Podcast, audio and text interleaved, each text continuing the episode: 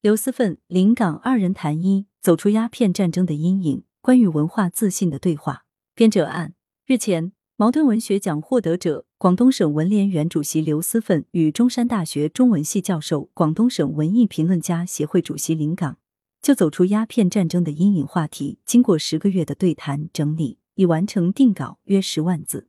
从五月二十九日开始，由羊城晚报独家刊发，并在羊城派上陆续连载推送。两位先生博学精思，视野宏阔，鞭辟入里，观点精彩纷呈。在走向民族复兴、重建文化自信的当下，启人深思。文流思奋临港，直至五四前夕，一再错失时机。刘思奋，鸦片战争开启了中国人救亡图存的意识，自视极高的天朝上国，面对西方列强入侵，竟然一败涂地。这是三千年未有之大变局，于是不断寻求应变之道。开始认为是技不如人，于是搞洋务运动。结果甲午之战败给了东邻的罪尔小国日本，更是深痛巨疮，引发精英阶层的分裂和转向。于是有了戊戌变法，从政体方面找原因，想学西方虚君和议会政治的一套，然而遭到顽固势力的阻击，又迅速失败。于是转向更激进的辛亥革命，一举推翻清朝政府。结束了几千年的帝制，可即使如此，亡国灭种的危急局面仍旧未能改观。于是就有了五四运动。五四运动的导火线是抗议不平等条约，后来却发展成对中国文化传统的猛烈批判。可以看得很清楚，整个救亡图存的线索是由经济、军事寻找根源，到从政治制度寻找根源。五四运动终于将文化落后视为最终根源，将之前的失败追溯到文化上。甚至否定自身的民族文化传统，这种情形，全世界上其他国家都没有出现过。应当说，这与中国人崇尚实用理性有很大关系。不过，从本质的层面来看，当时这样做是在精神文化的层面向宗法制度发起冲击。考虑到当时的中国，宗法制度已经成为生产力发展的严重束缚，不彻底打破，便无法向工业文明转进。因此，这种狂飙突进式的批判。自有其历史的必然性和必要性。临港从鸦片战争到五四运动近八十年，国事走在下坡路上。虽有短时振奋，略见曙光，如戊戌维新，如辛亥一役，但终于不能振衰起弊，国人精神萎靡，直至五四前夕跌至谷底。士大夫阶层把持权力的时候，他们轻视了列强挑战引起内政外交危机的严重程度。虽然意识到这是三千年未有之大变局。但究竟是什么性质的大变局，却未有加以深究。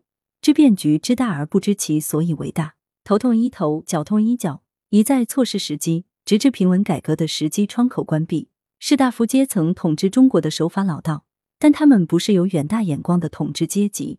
近代中国的国难日深，同士大夫阶层脱离不了干系。当年放出狠话的不只有鲁迅、刘思奋，不过由于传统文化。以及作为其根基的宗法制度，凭借几千年的积累，根基极其深厚，用温和的改良的手段，根本无法将其撼动。因此，鲁迅一派人放出狠话，说要把屋子窗户拆了，决意采取偏激的极端的方式手段，杀出一条血路来。临港当年放出狠话的不只有鲁迅，当然鲁迅的话非常狠。陈独秀、胡适执手打倒孔家店的吴虞，以及傅斯年，都对中国历史文化放过狠话。将这些狠话归结为文化激进主义，虽然有点简单化，但有助于看清阴影的形成。远在新思潮之前，文化激进的姿态就已经看出端倪。谭嗣同人学有冲决罗网的说法，他眼里的罗网既包括君主，也包括伦常。谭嗣同的冲决罗网，揭开了新思潮文化激进主义的序幕。刘思奋，所以那批激进人士便对所有中国传统的东西都反对，全部否定，文化也好。历史也好，中医也好，甚至中国的文字，全部都否定。不过，既然这么极端，就无可避免会产生非理性的结果，会将脏水连同孩子一起全部倒出去，把优良的东西也全部否定掉了。甚至出现更加极端的主张，就是主张全盘西化。包括胡适也是主张全盘西化。当年我们中山大学的校长陈旭京同样力持这种主张。临港。全盘西化实践上其实没有可能，揪住自己的头发当然飞不上天。日本现代文化的总设计师福泽谕吉在明治时期提倡脱亚入欧，一个多世纪之后，日本并未成为欧洲国家，只变成了美欧的小跟班。后起现代化国家屡屡出现全盘西化的论调，而且也有一部分市场并非因为这是一个后起现代化国家的解决方案，而是后起现代化造成的思想和观念的病症，正好暴露出自信心不足的文化阴影。到了走出这片阴影的时候，刘思奋全盘西化并未成功，事实上也不可能成功。倒是在这场决定中华民族命运的伟大斗争中，诞生了中国共产党。作为鸦片战争以来中华民族救亡图存思潮的产物，中国共产党选择了马克思主义作为指导思想，从物质决定精神、生产力决定生产关系、经济基础决定上层建筑的角度来认识、揭示中国问题的症结，以经济地位的阶级划分取代血缘地位的宗法划分。带领中国人民进行艰苦卓绝的斗争，通过精神层面的反封建运动和物质层面的土地改革，终于彻底打破几千年宗法传统，为生产力的突破性发展扫清了道路。然后通过拨乱反正和改革开放，开启了建设有中国特色社会主义的伟大征程，并以前无古人的辉煌成就向全世界宣示：中华民族实现全面复兴已经势不可挡。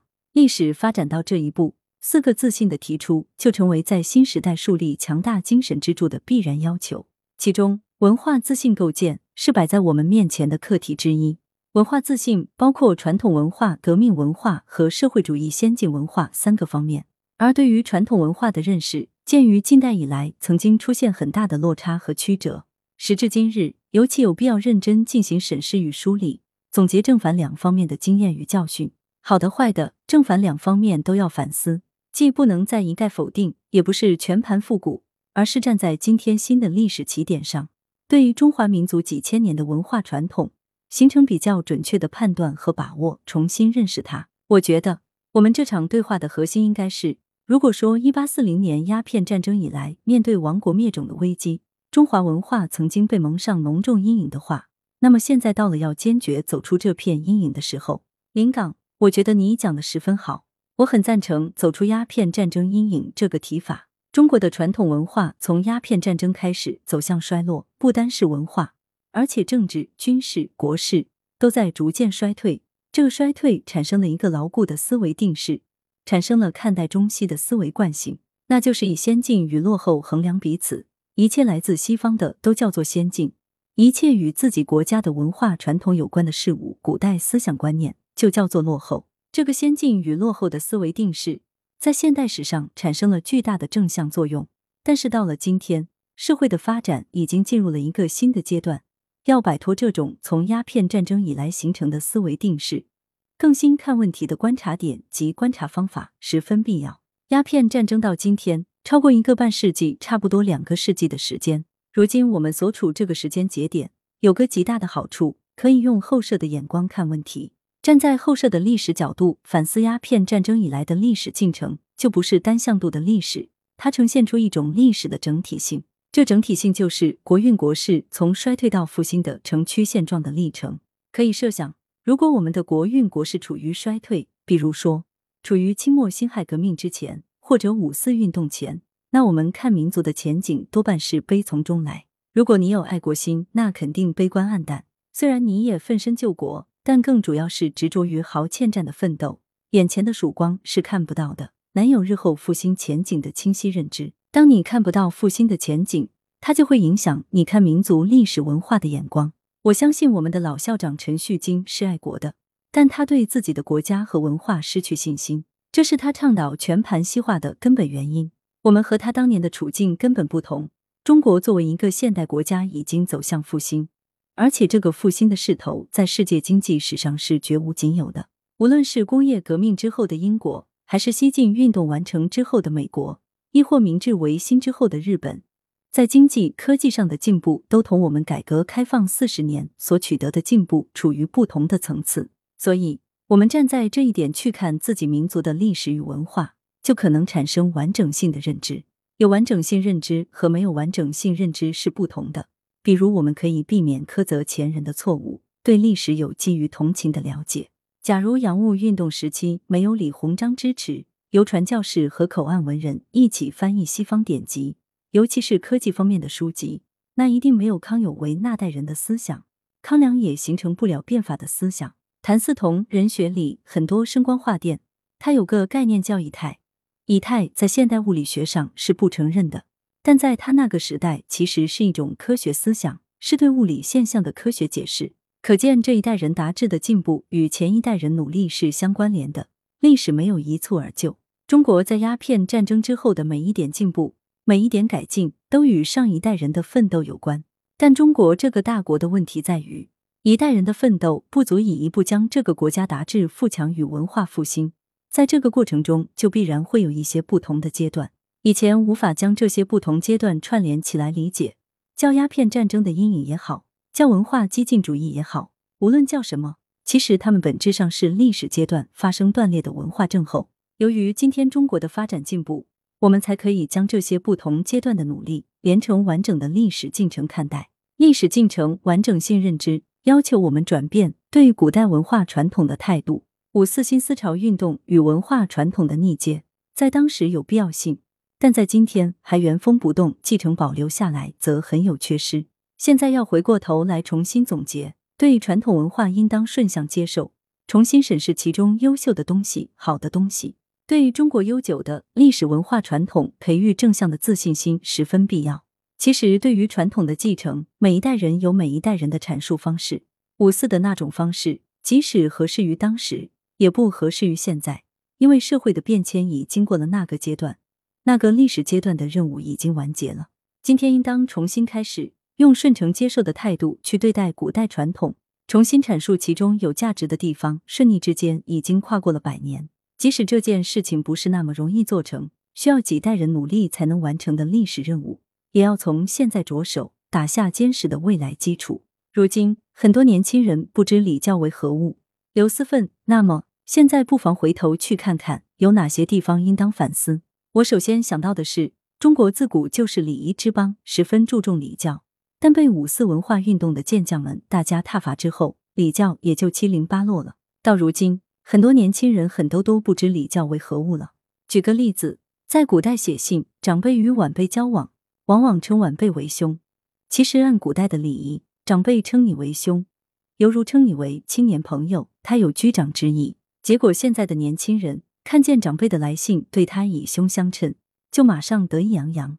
认为长辈与他称兄道弟是平辈身价了，弄得我现给年轻人写信赠书都不敢称对方为兄，免得对方受宠若惊。再举一个例子，我不止一次碰到比我晚一辈的年轻人要我为他过生日写贺词，碰到这种情形，我就会回绝他：“你这是不懂礼仪。”再补充一个例子，我父亲当年在世时，有时也跟年轻人交往，也写信交流，大概也称过对方为兄。于是那些年轻人就公然以为自己跟我爸是朋友，向我津津乐道。我对他说：“你说同我爸是朋友，那等于说你是我的父侄。你比我还年轻，你怎么变成我的长辈了？你要明白自己交往的身份不过是刀陪莫做，追随老辈而已。”还有一个例子，不久前有一位老师与学生一起做对话，某家报纸也许认为那个学生名堂更响，竟然将学生的名字放在老师名字的前面来报道。你看，连文化人对基本的礼都不懂，还搞什么文化？所以我觉得礼教的师范确实比较厉害，就连最基本的东西都抛弃了。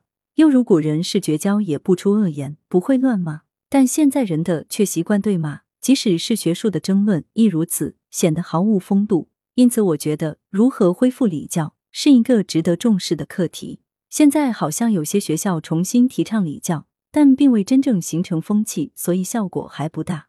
临港，你谈到的这点可以归结为一点：新文化运动之后的社交实用化、简便化，但确实走得过头了，步子太大，扯着了自己。刚才你说的那些，我也经历过。比如，我有时送书给学生，称其为兄，他会来抗议，说感到不好意思，你怎么这样称呼？所以我现在就名字后面什么都不写了。刘思奋，你可以称其为某某君。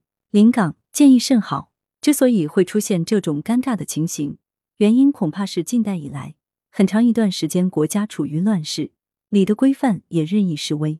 但现在你说能否回复以前，那就比较难以揣测，只能逐步来。我觉得有礼貌是好的，比如在国外，尤其在北美那边，他们礼貌的要求与我们完全不同。就连老师在讲坛上课，学生居然把腿架到桌子上，把脚板底对着老师，但外国教师视为平常，没有意见。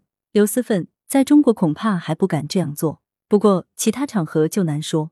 临港是的，我的办公室在教学楼上，坐电梯的时候经常遇到学生，你会看到十个学生里面有一个学生会比较讲礼貌，他看到我们这些头发白白的，就算没上过课，也会说声老师好，会让年纪大的先走出电梯。但剩下九个就不讲究这些。更极端的是，有些与老师一起等电梯的学生会抢先走进电梯。见得多了，我提醒自己一定要安之若素，不然会被气死。从你指出的这个角度来看，中国的确需要新的移风易俗，移走这种缺乏教养和礼貌的风气。要让好的传统首先体现在日常生活当中，使之成为公民日常生活中的无意识。人际交往友善很重要，缺乏礼仪。交往就缺乏友善气氛，缺乏友善氛围，戾气就必然滋长。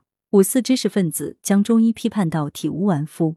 刘思奋，好的礼仪是一种。此外，其他方面被遮蔽的还有不少，比如中医。五四知识分子将中医批判到体无完肤，彻底否定这种观念，影响极其深广。据说，一九四九年后，竟然还有人主张废除中医，被毛泽东狠狠批评了一通，才把这种势头遏制住了。所以这也是鸦片战争阴影的典型例子。确实，直到目前，中医无法用西医那一套方法来解释。最明显的经络穴位，用西方的解剖学就找不到，因为是看不到的。还有中医的阴阳寒热、望闻问切，也无法用机械测量来的取代。它其实要靠医者的直觉感悟，如同艺术创作一样，其中天赋起着决定性的作用。至于天赋如何得来，是目前的科学还无法解决的问题。中医和西医其实是两种不同文化系统的产物，但人类社会发展的历史证明，两者各有长短，也都各有功效，不应偏废。这次抗击新冠疫情就是证明。从更久远的角度来考察，如果中医真的不行，那它怎么能够支撑中国几千年不中断的文明？为什么西医传入以前很久，中国就成为世界上人口最多的国家？临港。新文化运动那些人对中国传统文化的认知，确实有一种朴素的排斥。新文化同仁中被公认的政治上有左中右三种态度，比如陈独秀比较偏左，比较中间的是鲁迅。鲁迅守住一条，他知道自己是做文学的人，文学上激进是另外一回事。对政治他甚少涉及。胡适、周作人就比较右，傅斯年也偏右。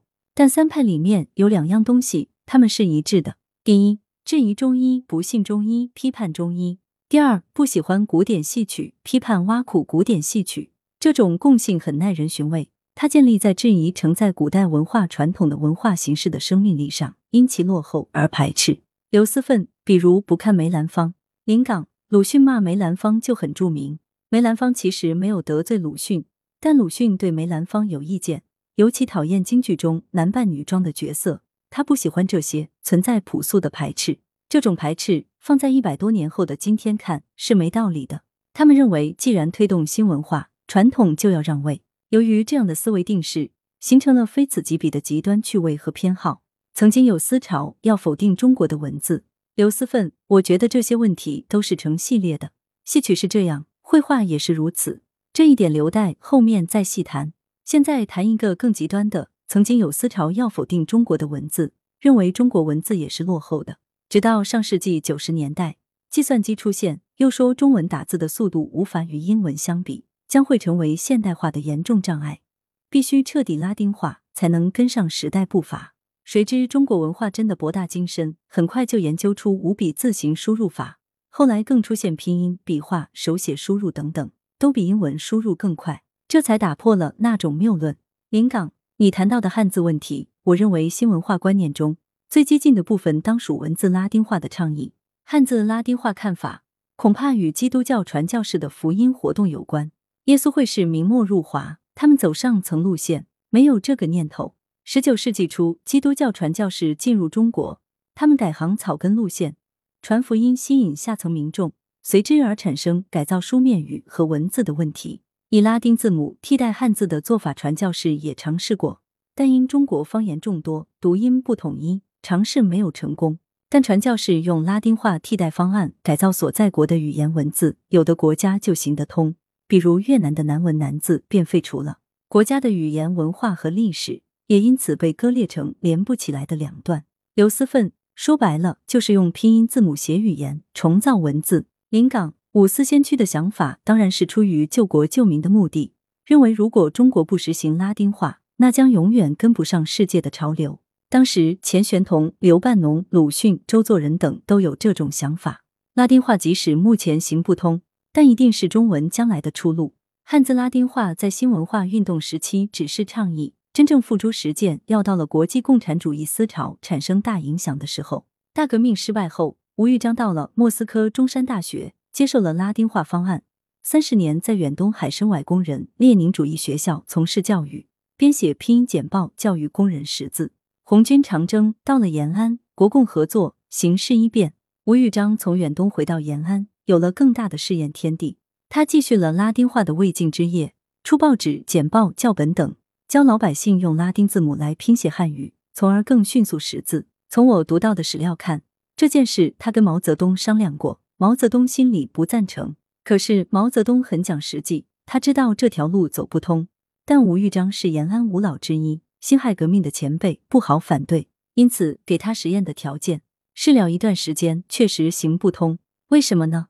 革命队伍的人都是来自五湖四海，带着各自的方音方言来到延安，面对面交流尚且要靠笔画和文字，看着那些拼音文字，读都读不出来，哪能产生理解？这说明在语音不统一的条件下，文字写音的拉丁化是无法行得通的。假如文字的拼音方案根据陕北口音来拼写，河南人看不懂，东北人看不懂，广东人更加看不懂，反过来也一样。这件事后来就做不下去了。实践证明，拉丁化方案的文字改造是错误的，可以写简体，但要认得繁体字。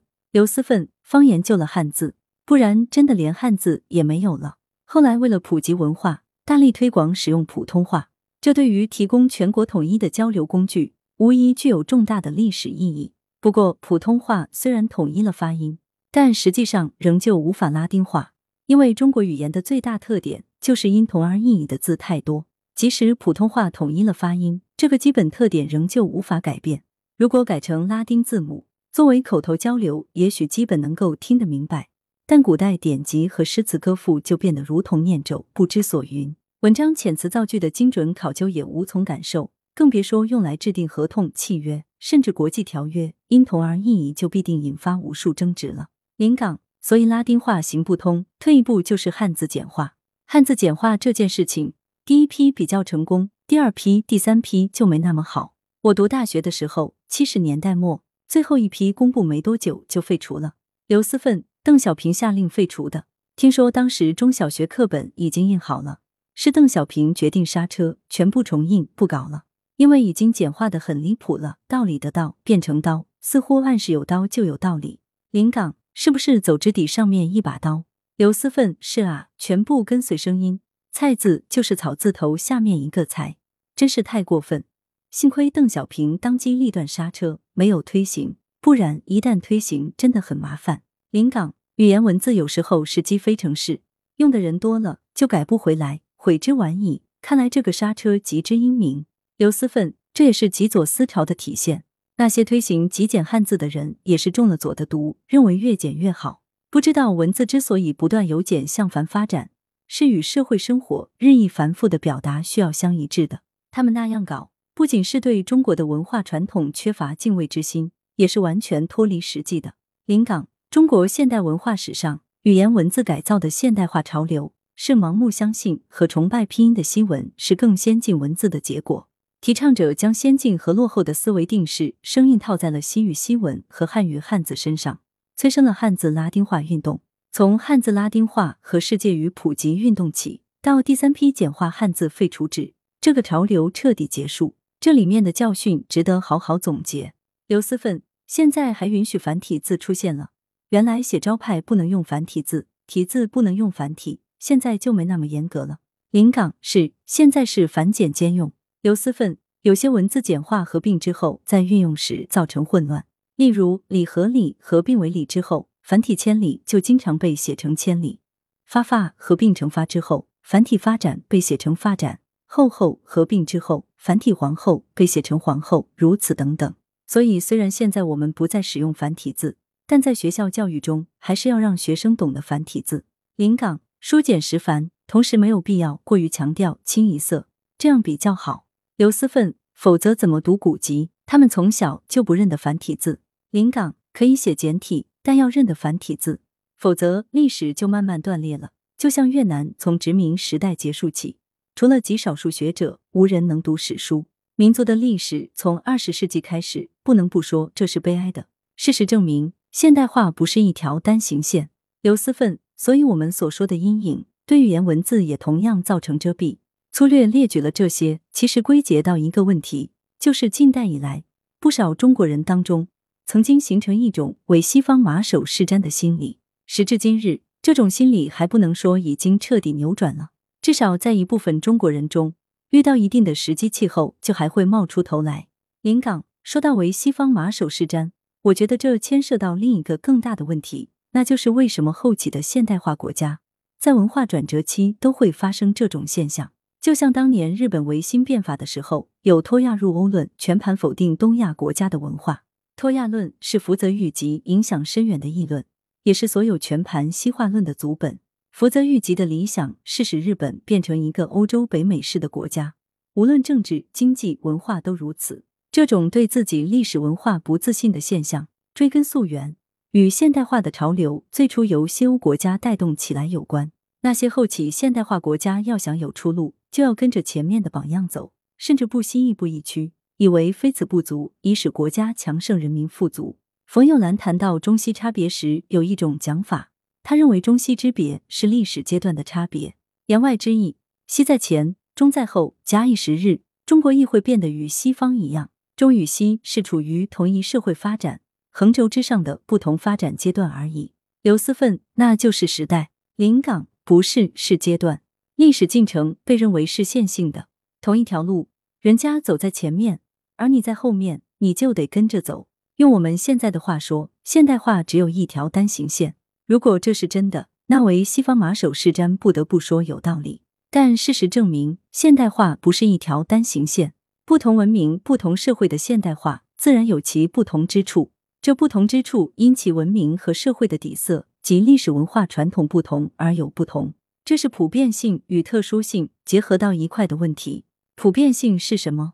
比如市场经济、科学技术，都是具有普遍意义的。不可能说分为中国的科学与西方的科学，科学只有一种，是地球上的科学，世界的科学，这些是一致的，这就是普遍性。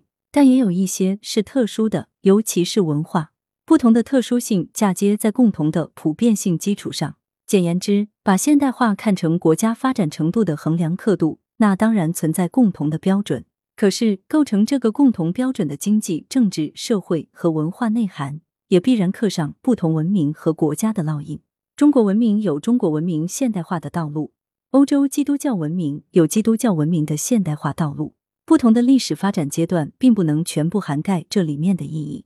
欧美国家他们在生产力、科技、市场、法律等方面走在前面，国力强大了。清朝不是他们的对手，输了，但输不意味着要为他们马首是瞻。鸦片战争之后，相当长时间内，知识界的很多人。都认为现代化是条单行线，由此产生文化心理上的阴影，对固有历史文化失去信心。